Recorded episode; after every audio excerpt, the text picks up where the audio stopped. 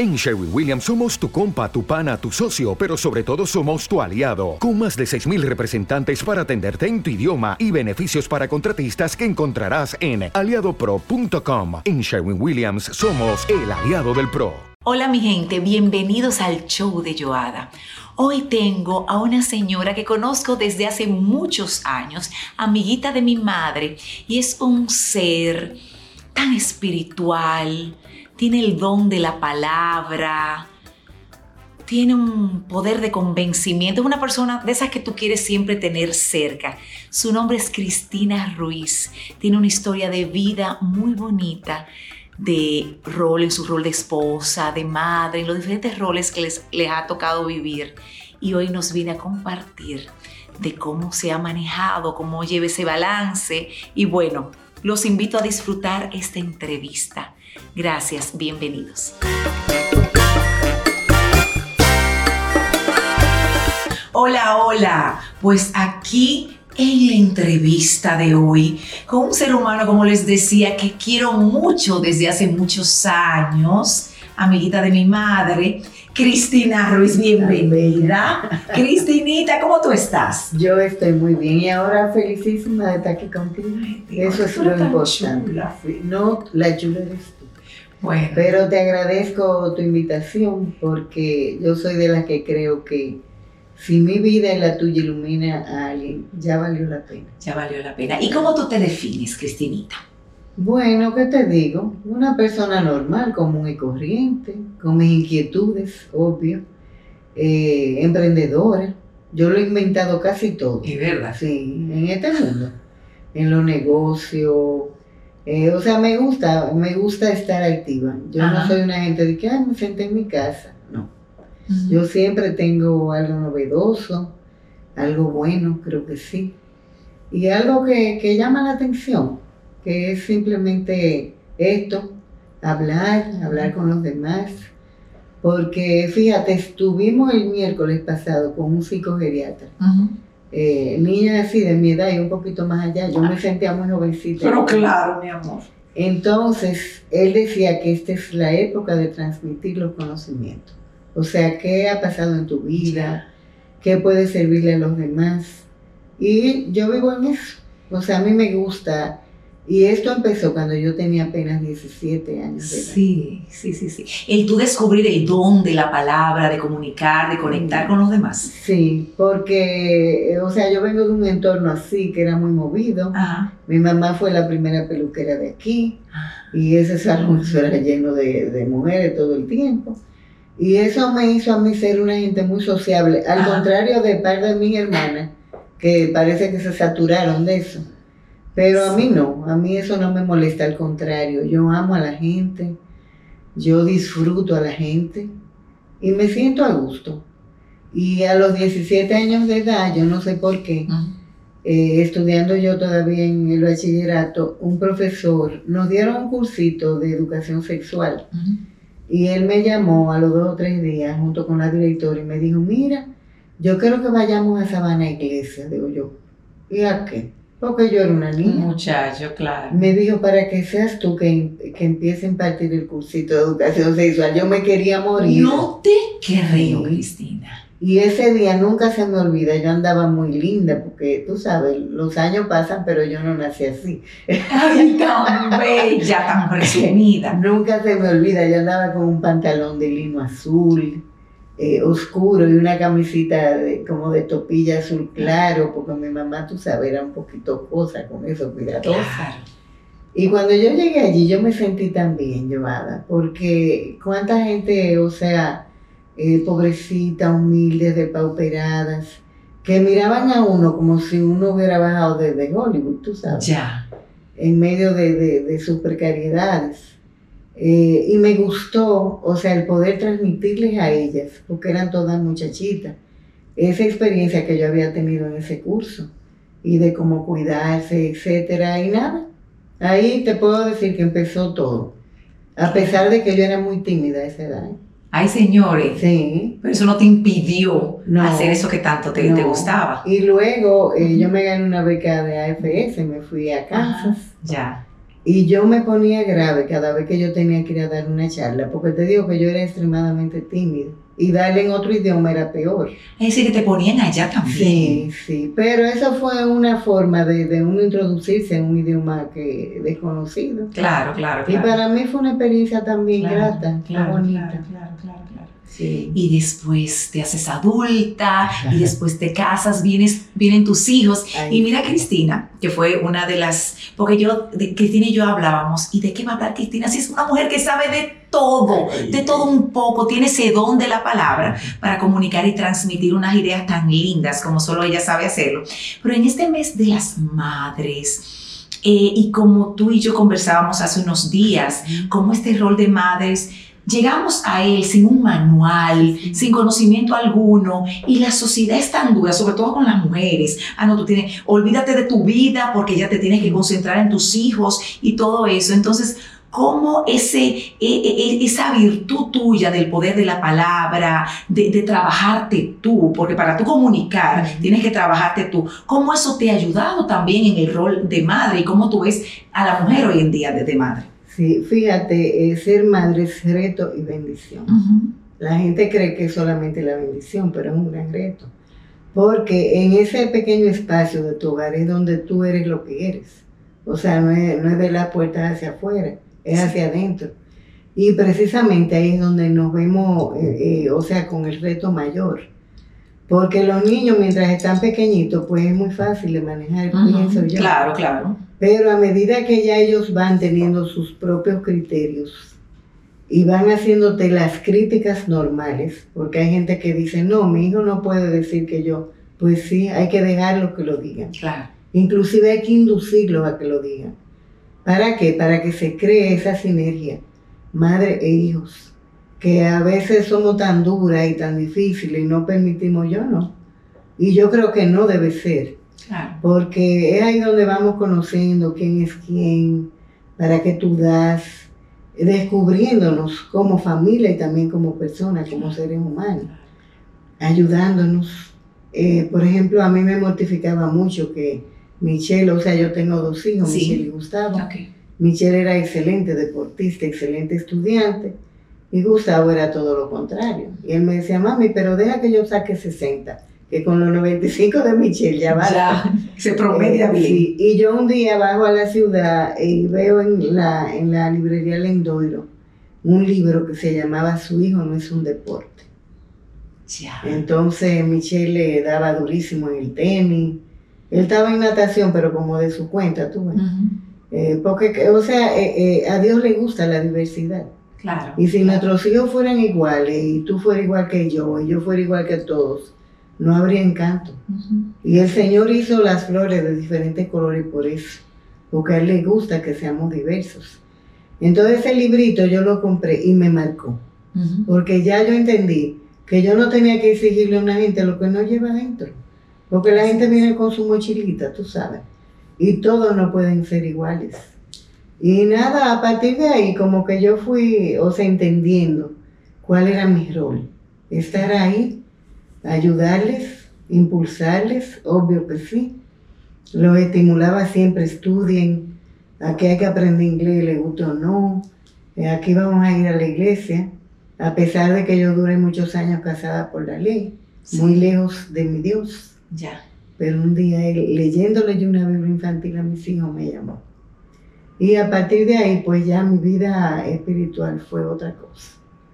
Eh, o sea, con retos, con, con baches en el camino, porque esto no, este no es un camino terminado. Claro, claro, no, nunca acaba. No, pero yo me he sentido muy a gusto.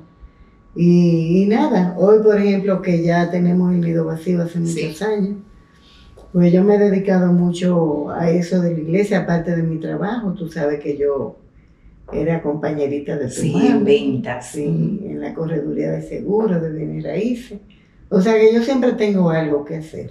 Siempre estás activa. Sí, sí. Y eso, eso le da eh, a uno calidad de vida también. Porque a veces las madres nos enganchamos de los hijos. Exacto. Y el hijo se va, entonces tú quieres estar metido en esa casa y... No, o sea, hay que, hay que darle su espacio. Yo recuerdo mucho a mi mamá, porque mi mamá fue siempre una mujer prudente. pero sobre todo con los esposos de sus hijas. Somos cuatro hembras y un varón. Y, con mi hermano también. Ella era, o sea, ella ayudaba, pero no era una gente invasiva. Y yo le pido a Dios cada día que me permita emularla, aunque no siempre se logra. Porque a veces hay cosas que tú dices, oye, pero si fulana hiciera tal cosa o fulano tal. Pero nada, Dios tiene el control. Claro. A mí me consta que sí. Y como tú dices, tú tuviste muchos años eh, casada por lo civil y un poquito alejada de, la vida espiritual. ¿Cómo tú sientes que tu rol de esposa, tu rol de madre cambió cuando conociste de Dios y lo dejaste entrar a tu fue un cambio, mira, radical. Porque eh, así como tú me ves con mi carita, yo era un poquito peleona. Pero a partir de ahí yo entendí que hay cosas que hay que dejarlas hacer. Eh, y más que nada aprendí del, del gran poder que tiene la oración eh, yo pedí cosas, algunas fueron concedidas y otras no. Las que no fueron concedidas era porque no convenían, o no era el tiempo, o, no, simplemente porque Dios no es un Buda que tú le, le sobas la, barriga y ya Él te concede, ¿no? O sea, Dios es un Dios de orden. Y Dios sabe cuándo una cosa conviene y cuándo no. Y Él dice, mis planes son más altos que los tuyos. O sea, te lo digo a ti y me lo digo a mí y se lo digo a las madres que están ahí, para que sepamos que cada cosa tendrá su momento y tiene una razón de ser. Y todo obra para bien de los que amamos al Señor. O sea, esa, eh, ese versículo a mí siempre me ha inspirado. En cuanto a mi marido, bueno, ya tenemos 44 años de casados. Amén, qué bendición. Yo digo siempre que sin un sí ni un no, pero con varios quizás. Algo tiene que haber. Sí, ya yo quisiera saber en qué casa no hay una dificultad o un día que no sea tan bueno para yo mudarme ahí, que sería ideal. Pero eso es parte de nuestro crecimiento como personas. Además, eh, yo creo que un corazón perdonador es como ese, ese tip maravilloso que Dios nos ha dejado. Eh, porque nadie es perfecto. Todo un día fallamos, uno de una forma, otro de otra. Eh, y también aprender a dejar atrás cosas. Porque yo trabajé muchos años, varios años con Matrimonio Feliz, es un movimiento de iglesia muy lindo. Eh, y entendí ahí que hay cosas que hay que dejarlas pasar. Y ahí tenemos la historia de Lot, de la mujer de Lot, que el Señor le dijo, no miren hacia atrás, huyan, ¿no? y ella miró hacia atrás y se quedó como una estatua de sal. A veces la gente cree que eso es un cuentecito, no, eso es una enseñanza. Porque hay cosas que hay que ponerle un manto de misericordia para tú poder seguir viviendo. Porque hay cosas que te duelen eh, de una manera absoluta, que te o sea, te destruyen porque hay situaciones muy fuertes. Eh, dentro de todo, el matrimonio, el trabajo, con los hijos. Eh, pero si uno no se sobrepone a eso, Joana, la vida termina muy mal. Muy mal. Entonces, nada, las esposas también tenemos que tener ese espíritu, eh, ser resilientes, ser comprensivas. Porque a veces también, tú sabes, nada más la exigencia, la exigencia y a veces también es el dar, dar, dar. Y nosotros no somos alfombra, nosotros somos seres integrales. O sea, tú eres Joada, eh, tu marido, tú sabes, Yuyo es mi, esposo, pero yo soy Cristina.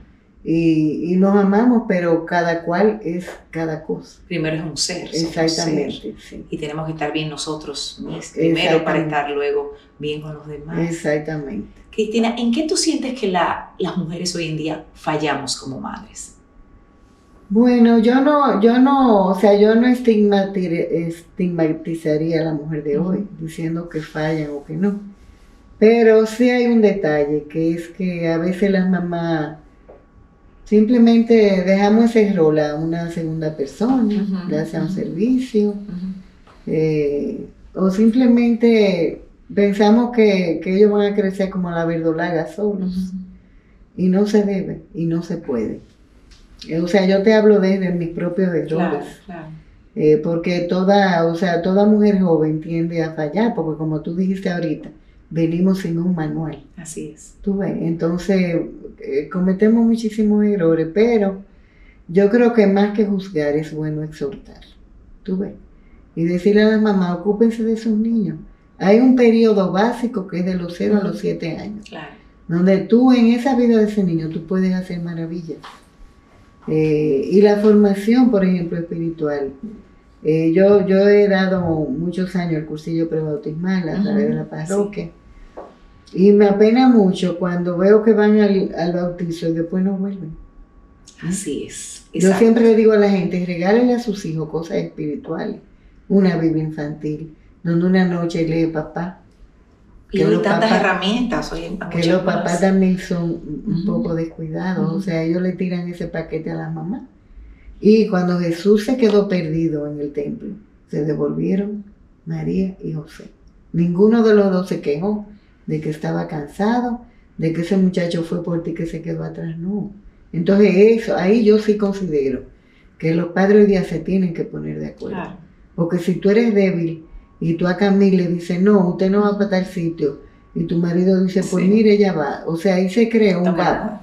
Tú sabes, ahí se crea eh, una distorsión en la educación del niño y una, un tremendo eh, sentimiento que él ni sabe cómo manejar, porque te quiere mucho a ti, pero el que me apoya es papi. Exacto. Tú ves por comodidad porque a veces también somos cómodos. Este aparatito hay que dejarlo. Exacto. En estos días Tiene sus momentos, pero no todo el tiempo. No, en estos días vi yo una, un, muchachito que le decía, papá, tal cosa. Y el papá le respondió. Y él le dijo, pero papá, eh, yo quiero como que tú me respondas con tu mirada. Tú sabes, porque el papá estaba en eso. Exacto, exacto. Y eso entretiene muchísimo, pero no es básico. Y además nosotros le estamos eh, restando importancia a nuestros hijos. Cuando hacemos muchas otras cosas que no, o sea, que no le importa a ellos. Y el tiempo hay que darlo, pero hay que dar mucho, mucho tiempo y calidad de tiempo. Tú sabes, porque no es, ah, yo me voy con este muchacho para salir de él, no. O sea, por eso hoy día también hay, hay eh, mucha distorsión en la familia. No es que antes no la hubiese, pero ahora y cada época tiene sus propios gigantes. Los gigantes de ahora son macro gigantes, no un gigantito cualquiera. Claro. O sea, tú tienes ahí las redes sociales. Acceso al mundo, por Tú tienes la presión social. Eh, o sea, te venden sueños. Eh, yo no estoy en contra de nada ni de nadie, pero yo siento que ahora se exhibe todo. Eh, si yo soy rica o tengo cierta posición, eso me da, me da una patente de curso para que el mundo vea que sí, que yo tengo, que yo soy, y la gente es y después tiene. Exactamente, nos olvidamos del ser.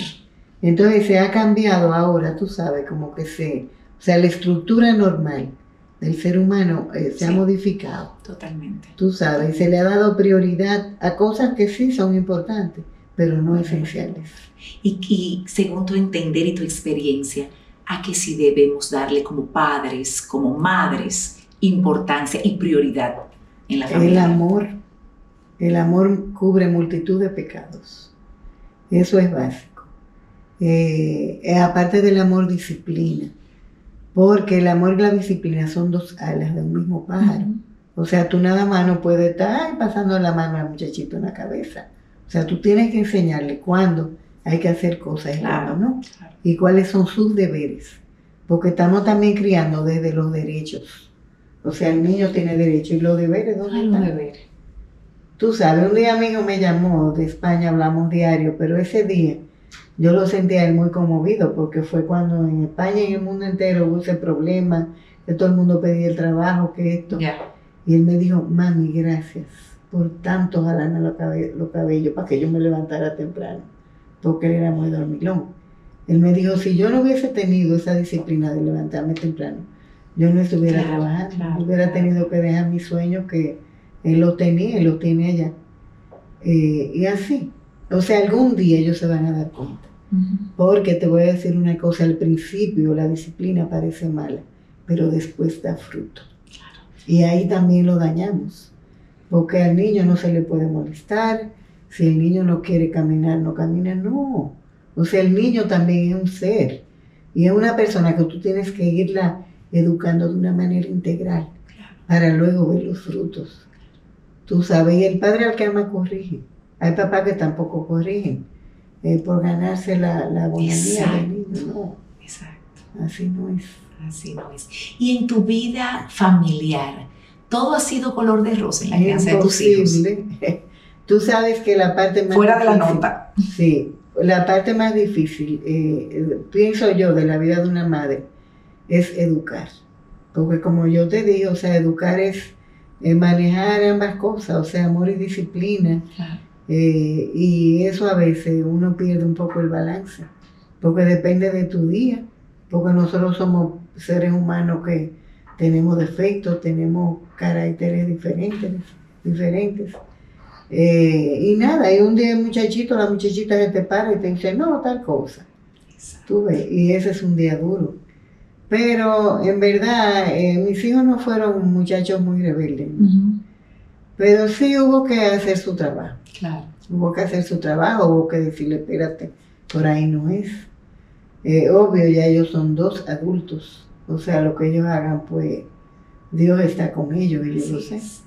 Y nada, pero mientras en, el proceso educativo no es tan fácil. Claro, claro. Y tú sabes lo que yo siento, que hoy día se prioriza más el colegio. ¿Cuál colegio yo voy a poner a mi hijo? Pero tú no, le, tú no sabes decirle a él, mira, tú tienes que hacer un hueco grande para Dios. Tú sabes. Y yo pienso que si lleváramos a nuestros hijos por ese camino en el que yo perdí tiempo, porque yo ignoraba a Dios, o sea, para mí eso era, qué sé yo, una cosa de viejo, como dicen ellos ahora también. Eh, eh, el trabajo hubiese tenido una mejor ayuda. Tú sabes, yo siempre le digo a, los padres cuando le doy el cursillo prebautismal, si usted sale a buscar un precolar para su hijo, salga a buscar una iglesia. Exacto. Y en su casa bendiga su comida.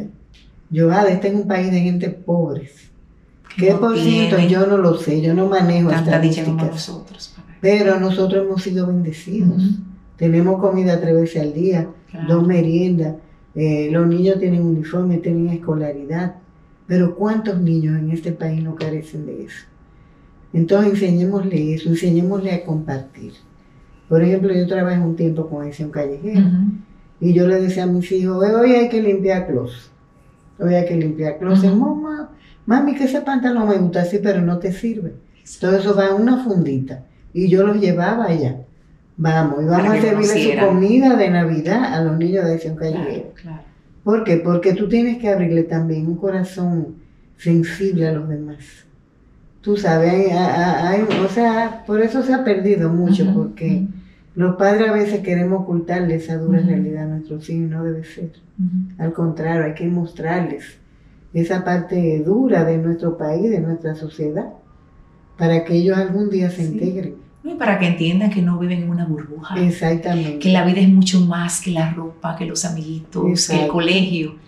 no, y mira, por ejemplo, o sea, yo sé que esto no va bien al caso, pero los políticos, eh, si se les enseñara cuál es su verdadero rol, desde pequeño, o sea, porque la política es casi todo. Entonces tú le enseñas al niño a compartir, a ser humilde, a ser amable, a ser educado, a ser honrado. Tú sabes, la, eso van a ser los futuros gobernantes si le enseñamos de esa manera. Y los futuros líderes de aquí, del mundo entero. Así es.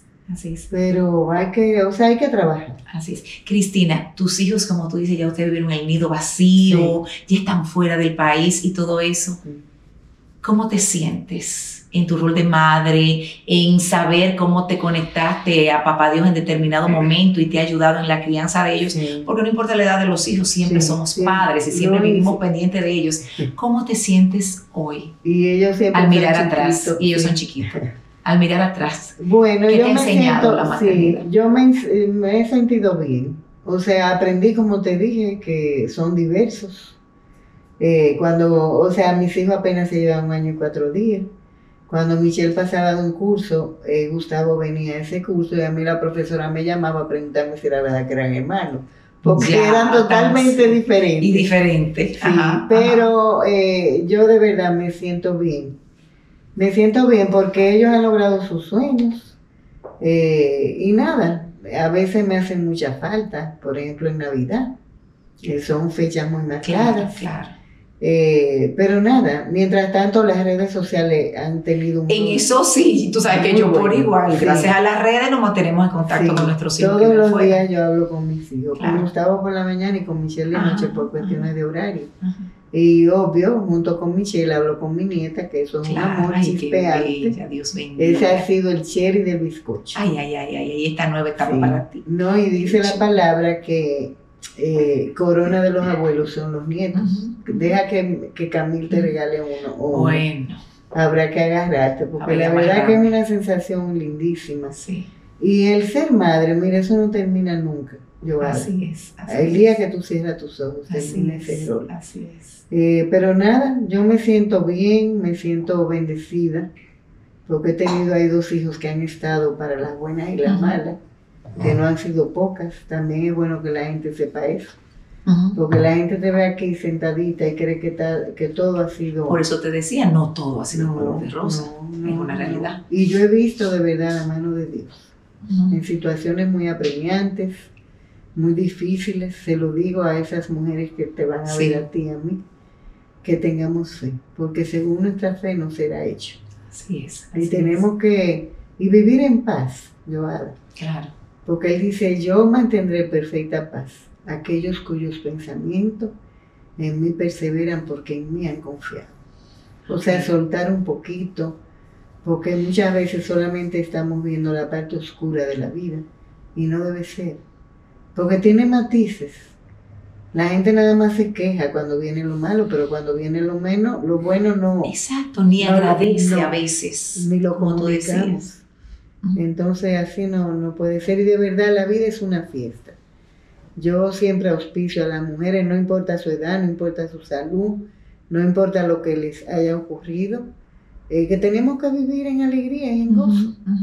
Sí. Porque no podemos, tú sabes, entregarnos, ay, ¿qué pasó esto? No, no, no. Hay que dejar fluir. Amén, amén, amén. Cristinita, me ha encantado escuchar tu historia y cómo tú eres una mujer tan espiritual, que transmite tanta paz y que en todo lo que, que sabes de todo un poco, porque has pasado de todo. Eh, hablábamos ahorita de las experiencias negativas que a veces uno no quiere pasarlas, pero son los momentos que nos llevan a aprendizajes. Y me ha encantado escuchar eso de ti. Entonces vamos a pasar ahora a otro momento que se llama preguntas rápidas, o mejor dicho, respuestas rápidas. ¿Te parece? Maravilloso. Yo te voy a decir eh, una frase y tú contestas lo primero que llegue a tu corazón. ¿Te parece? Ok. okay. Mayor virtud. ¿Mía? Claro, suya. Bueno, mi buen humor. Eso sí es verdad, y contigo se goza, contigo.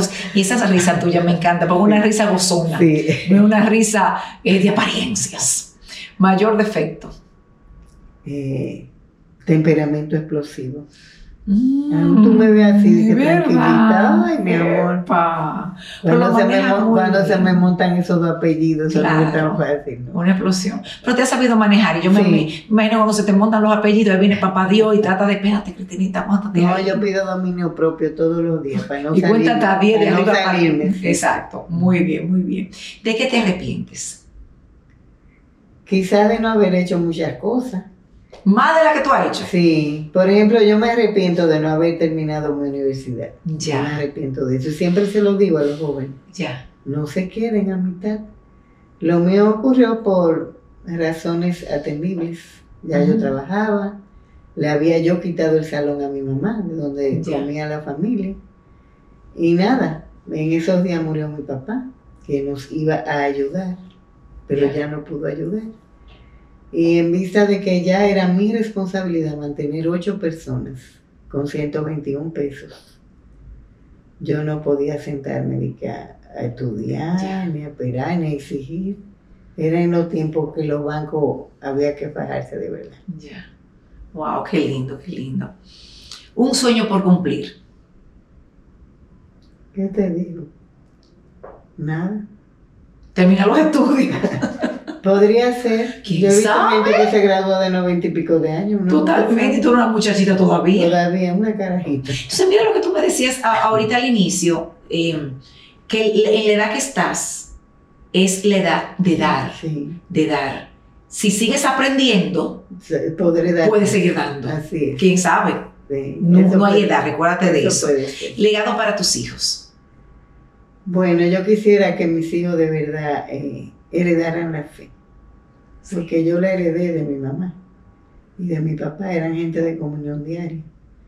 Y aunque yo viví muchos años lejos de Dios, pero te aseguro que las oraciones de mi mamá me atrajeron a redil nueva vez. Amén. El poder de la oración. Amén. Y no en el tiempo de tu madre, sino en el tiempo de Dios, que es perfecto. Y un mensaje final, mira tu cámara, mensaje final para las madres en estos tiempos de tantas redes sociales, de tanto buscar fuera y dejar de buscar aquí dentro, de tantas apariencias. ¿Qué mensaje en este bello mes a esas mujeres maravillosas? Que tenemos que ser mujeres de verdad valientes. Eh, no tiren la toalla nunca. Sus hijos van a seguir siendo sus hijos siempre hasta que usted cierre los ojos. Así es que trate de darle mucho cariño. Trate también de enseñarle lo que es la disciplina, eh, vivir una vida de acuerdo a la voluntad de Dios. Eh, lea su Biblia. La Biblia es un libro maravilloso que nos enseña, nos instruye porque ese es el manual del constructor. Si usted no sabe, ahí en YouTube, eh, en Google, aparecen mil cosas de cómo te aprende. Eh, pero no para que digan, ay, ella sí se sabe los versículos, no. Es para uno. Sí, es para que en el día malo usted esté fuerte. Porque siempre todo el mundo va a tener un terremoto, ya sea un problema de salud, un problema económico, un problema de pareja o con los hijos. O sea, dice la palabra que lucha es la vida del hombre sobre la tierra. Eh, y que sí, que vamos a tener momentos difíciles, pero que Él va a estar con nosotros hasta el fin de los tiempos. No tiren la toalla, eso se lo vuelvo a repetir, no la tire. Ore, no importa lo que usted vea con sus ojos, ese hijo, esa hija pródiga, mañana puede ser una, una grandísima persona. Y a veces nosotras, las mamás, somos madres pródigas también. O sea que hemos vivido quizás un poquito distorsionadamente nuestro rol de madres, pero yo sé que todas esas mujeres que te siguen, Joada, están ahí porque tienen un propósito y una misión que cumplir. Y yo sé que cada una de ellas es una mujer valiosa que va a salir adelante, no importa qué. Se les ama y gracias por estar. ¡Ay, qué bella! No, tú tienes el don de la palabra. Cristinita, gracias a ti por dedicar este tiempo, por hablar tan bello como lo haces, por transmitir tanta paz y por, wow, yo que estoy también en mi nido vacío, saber que Debo seguir orando siempre por mi muchachita porque Papá Dios y la Virgen me la cuida. Amén. Y que tú no estás sola en eso. Así es. así tú, es. tú, no eres la única mamá con Ni la primera ni la última. Gracias, Cristina. ¿Cómo te sentiste? Muy bien, muy bien. Porque como que esa camarita, esa tan chiquita, no me... Exacto, no te intimidó más de la cuenta. Gracias, Cristinita. También. Gracias. Seguimos. Cristina, querida, tú eres una chulería. Te doy las gracias por haber aceptado esta invitación. Tú sabes que te quiero de, hace muchísimos años y agradezco que tú me has acompañado en diferentes momentos de mi vida, siempre con esa palabra de aliento que uno necesita. Sigue haciendo lo que haces, inspirando a todos con ese, ese don al momento de hablar, de transmitir esa paz que solo tú sabes hacer. Gracias a todos por su sintonía. Será hasta la próxima. Soy Joada Silis, speaker motivacional, creadora de contenido de autoestima y propósito de vida, enfocado a personas ocupadas que desean conectar consigo mismas. He creado este canal especialmente para ti. Te invito a suscribirte, ver todos mis videos y quiero que conversemos por los comentarios.